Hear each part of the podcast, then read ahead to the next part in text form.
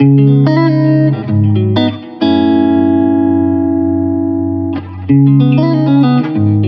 percent of Vestiaire Collective users say that using our platform enables them to gradually distance themselves from fast fashion and shop less but better. BNP Paribas Personal Finance invites you to discover On the Way, the podcast that explores the paths to responsible consumption. Whether entrepreneur, people from the world of business, or researchers, On the Way gives a voice to those who day after day are helping to develop more sustainable consumption. Welcome, and I hope you enjoy listening.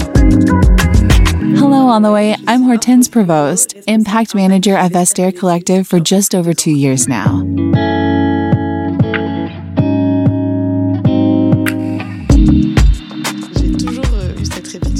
I've always thought about what I could do with my career that would have meaning and make me want to get out of bed every morning. I started by taking medical school exams that I didn't pass. And so I went to study sociology in England. Then I came back to study political science in Paris. That's when I took my first classes on the environment. Before, I was more into the social and sociological side. That's when I came across Ashoka. We did an assignment, a collective student project for Ashoka for a year. I met plenty of social entrepreneurs working with the social and solidarity economy. It really inspired me and gave me plenty of ideas. It was really fantastic. But after that, I still also wanted to see how the economy and the large corporations that we all know approach these challenges. CSR departments were just starting to emerge, and I went to Synergences, a sustainable development in CSR strategy consultancy, which then joined Deloitte. So I was in the Deloitte Sustainable Development Division as a non specialist on the onset, doing CSR strategy for many large groups, lots of agri food, finance, etc. And then at a certain point, my colleague and friend Clemence and I wanted to set up a division in sustainable fashion because this is what was missing among our clients. And we thought that this industry wasn't taking enough action and only just starting to become aware, which seems strange to us when the agri food sector were much further ahead for example. So that was it. We went on a mission to meet lots of people in sustainable fashion in Paris. And then, one or two years later, I crossed paths with Dounia Wone, who is the chief impact office at Vestiaire Collective, who had just joined the firm and was looking for a right hand person to build her strategy and put together the team.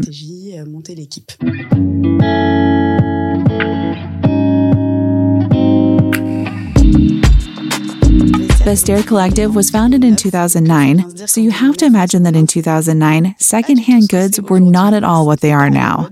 It wasn't fashionable, especially in the world of fashion. It was something that people didn't talk about. It was considered cheap, and buying secondhand just wasn't done. At the time, there were only non specialists in secondhand goods, such as eBay and Le Bon Coin. So the six co founders, two of whom are still with us, and other co directors, Sophie Hersant and Fanny Moisant, who had the intuition and who came especially for the aspect of fashion and luxury, modeling and fashion shows, who were really aware of the overwhelming waste of really magnificent items that were sometimes used for just a handful of seconds and then shut up in wardrobes. So the idea, the intuition, was already very impactful.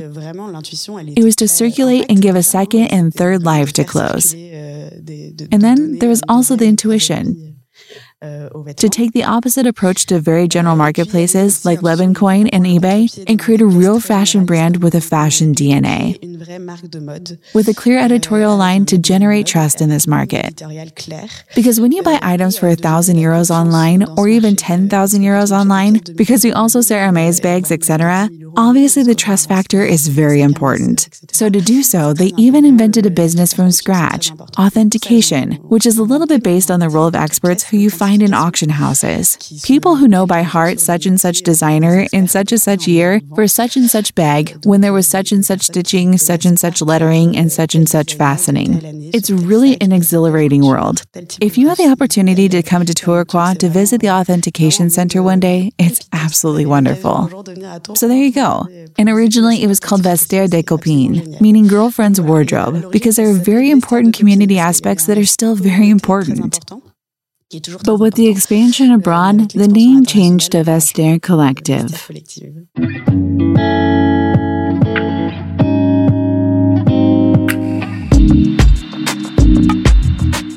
So today in 2022, Vestiaire Collective is present in more than 80 countries. We have nearly 1,000 employees.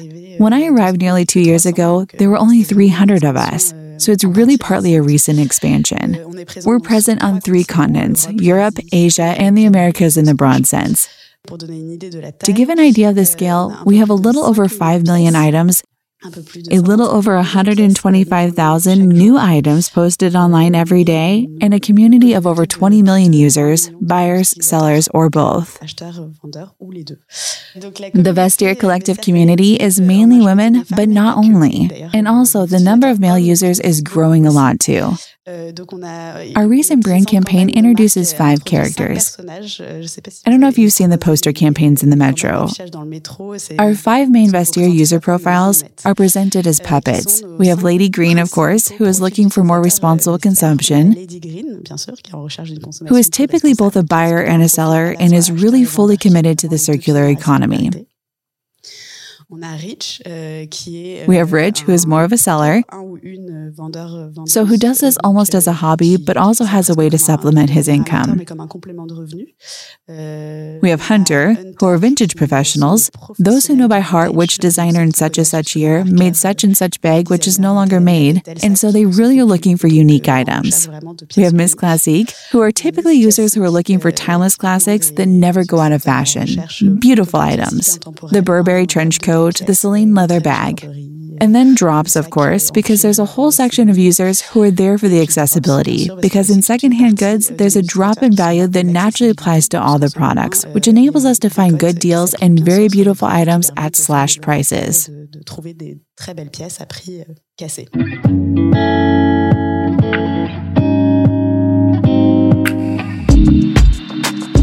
The Vestiaire Collective brand has four pillars fashion, which we talked about a bit, of course, a desire to have a curated selection, and we have a team called Curation, which makes the selection at the entrance of the catalog. Then we have real brand campaigns. Vestiaire Collective is not a platform, a white label. It's a brand with an identity, editorial choices, and its own voice. And we have a trust pillar that we've also talked a bit about.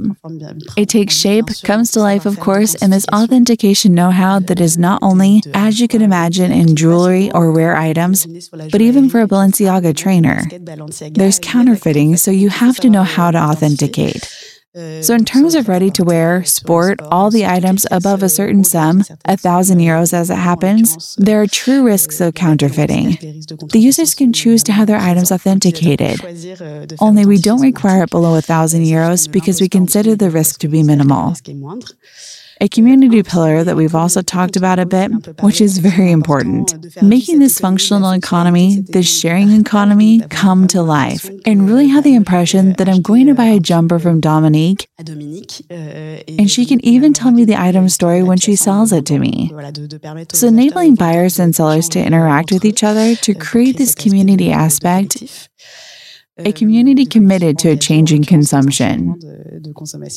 And the last pillar, of course, is the impact. It applies both to the brand's DNA and the observation we've already mentioned of closed waste, as well as the impact strategy we're putting in place. The impact is part of the Vestiaire Collective's DNA, and at the same time, a little more than two years ago, when secondhand marketplaces were becoming widespread. Once again, Fanny and Sophie had the intuition that it was no longer enough to be a 100% circular company, that a quote unquote quote proactive impact strategy was also needed. Therefore, we developed a strategy around four pillars once again.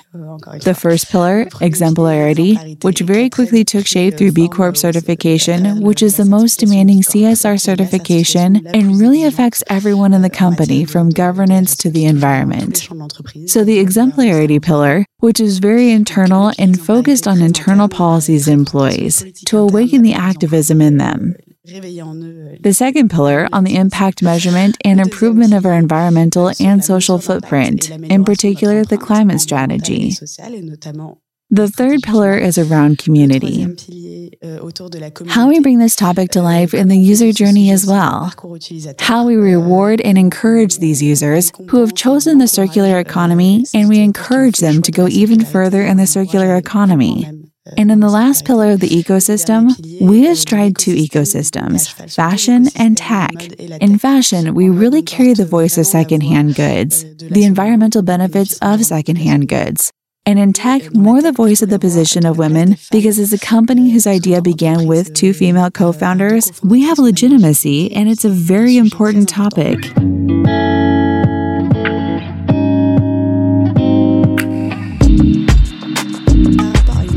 Comparison to a traditional company, Vestiaire Collective, and actually like all 100% circular companies, such as Back Market, which you have also spoken to, we work on two aspects of impact measurement. The traditional aspect, like all companies, which is the measurement of our direct or indirect impact, and an additional aspect on a category we called avoid impacts. So, to find and rationalize these environmental benefits of secondhand goods, we work with relatively standard methods to measure the environmental impact. Lifecycle analyzes where we work on the comparison between two scenarios the scenario of buying new in shops versus the scenario of buying secondhand on Vestiaire Collective. The lifecycle analysis enables you to look at all the categories of environmental impact, so not just carbon, but water, biodiversity, etc.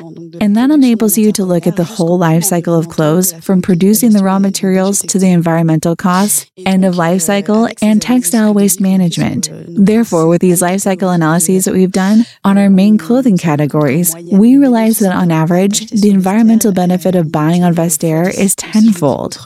Or to put it another way, it costs 10 times less to the environment, so the environmental cost is 90% lower when buying an item from Vestiaire Collective than buying new. So it's just huge. We have several ways of explaining this high rate. Of course, extending the life cycle of clothing item quote unquote offsets the quote unquote production impact over several years of life.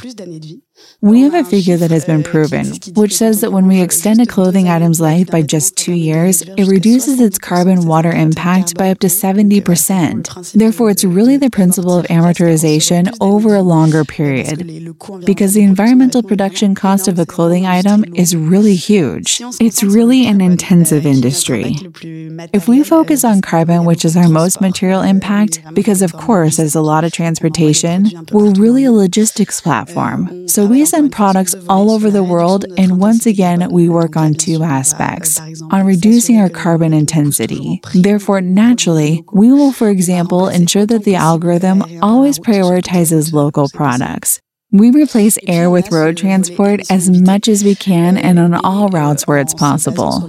And then we have this avoided emissions scope. Based on the European Commission data on the impact of clothing production, its carbon climate impact, we know that despite the fact that there are still products on Vestiaire that are transported by plane, we generate half the emissions that we avoid. And a very important point consumer studies.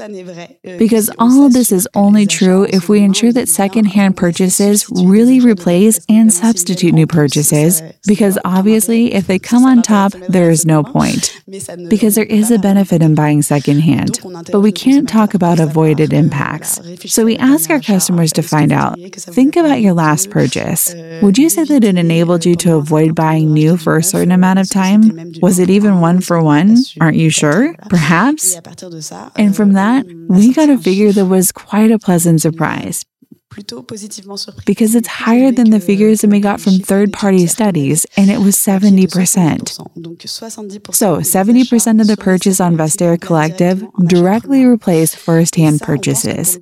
And we think that that's really linked to our model and our choice of being high end and also the communication and marketing that we have adopted, which is really to encourage users to invest. In fact, the fact that it's secondhand enables people to access higher quality products. That's something that we call the upscale effect of Vestiaire, which is that I've got a budget. If I have a budget of 50 euros a month, or 100 euros a month, or 200 euros a month for first-hand fashion, I'll perhaps be able to buy Zara. While in secondhand, I can perhaps move to Isabel Marant or Celine, etc. And that really enables people to find higher quality items which last longer. And once again, linked to our consumer studies that we do with BCG in particular, we have another figure for this upscale effect, which is 85%. So 85% of Vestiaire Collective users say that using our platform enables them to gradually distance themselves from fast fashion and shop less but better, therefore to invest.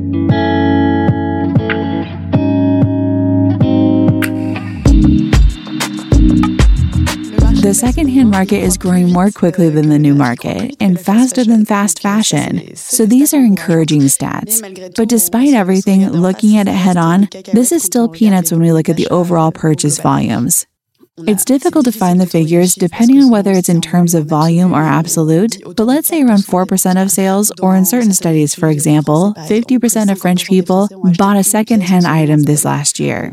Well, that's cool, but it's not actually enough. When you look at the climate and environmental urgency we're facing, we really want this market to take off much faster, and we really want to help people move into secondhand, both in terms of buying and selling, getting their items to circulate and for this, we take action on different levels.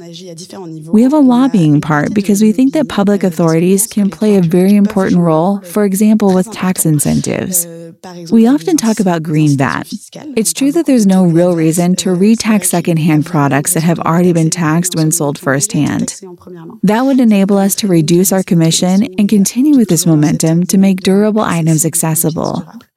Also, these tax incentives have really shown, as demonstrated with the automotive industry, for example, that this works. The automotive industry is nearly balanced between secondhand and buying new. But that's because it received huge amounts of subsidies and grants from public authorities.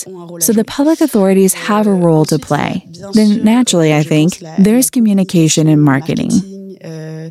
For example, we really like Back Market's marketing. You are heroes in buying secondhand to make people realize and really draw inspiration from that and use our figures in communications. In our CRM, for example, to really encourage people and show them that their act of buying secondhand is not the same as a first-hand purchase and then making the customer experience as seamless as possible so that it's easy to find what you're looking for with secondhand as with firsthand.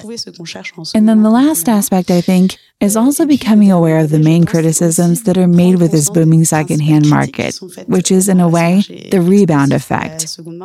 In the end, don't we encourage overconsumption with this accessibility? So, is it actually less expensive to buy more? Or even worse, there's a second-hand market, so I don't actually need to think much about what I'm buying because I can always sell it on? Several things. Firstly, it's one of the reasons for which we took the recent decision to really stop fast fashion, to leave this market behind, which in a way makes no sense in secondhand because the economic model. Because in the first hand economic model, you still need to explain how you can sell a t shirt for 5 euros and pay the workers who made it. But in second hand goods, it's the same. We have a commission based model. There's no economic model for a 5 euro item. That's the first thing. But beyond that, a 5 euro item generally becomes deformed after one or two washes. It doesn't have the capacity to have a second or third life. And then this is not part of the approach we promote with our users, at least, of less but better. What we want is to really invest. Even in cotton t shirts, you can invest in good cotton t shirts that's well woven and will last over time. And also, in addition to being disastrous in terms of its production conditions, fast fashion is also disastrous in its end of life. I think that now everyone has become aware of this because there's an NGO called the OR Foundation that has done fantastic work to raise awareness of these issues. But our textile waste in Western countries is mainly sent to Africa, well, Africa and also South America. Many developing countries would receive such quantities that it's completely unmanageable they don't have the capacity or infrastructure to manage it all. And in any case, it's actually too much. Even if they could manage it, we really generate far too much textile waste we really have a system of overproduction and overconsumption, which is reaching phenomenal thresholds. So that's also what has obviously contributed to our decision to leave fast fashion behind. We don't want to take part in the system one way or another. And so, if we continue to give an option to people to sell on fast fashion, we're continuing to encourage them to buy fast fashion, and that's not what we want.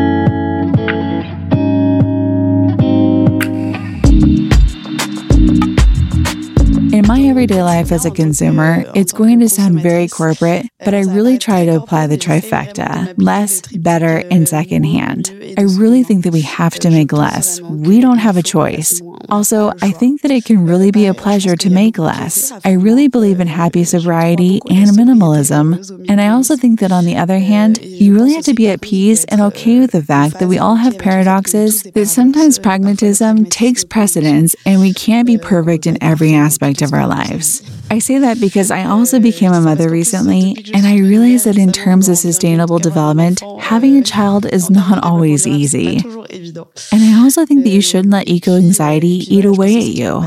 Obviously, it's good to be aware of these challenges, but it shouldn't paralyze us in every aspect of our daily lives. We must still have pleasure and frivolity above all in fashion. Fashion is also taking pleasure in what we wear and feeling good in our clothes. You can find all the episodes of On the Way on your favorite podcast platforms and on the personal-finance.bnp Paribas website. Any links or references made by guests can be found in the introductory text of each episode. And if you'd like to take to our microphone and tell us your story, please contact nicolas.meunier at bnpparibas.com. See you very soon!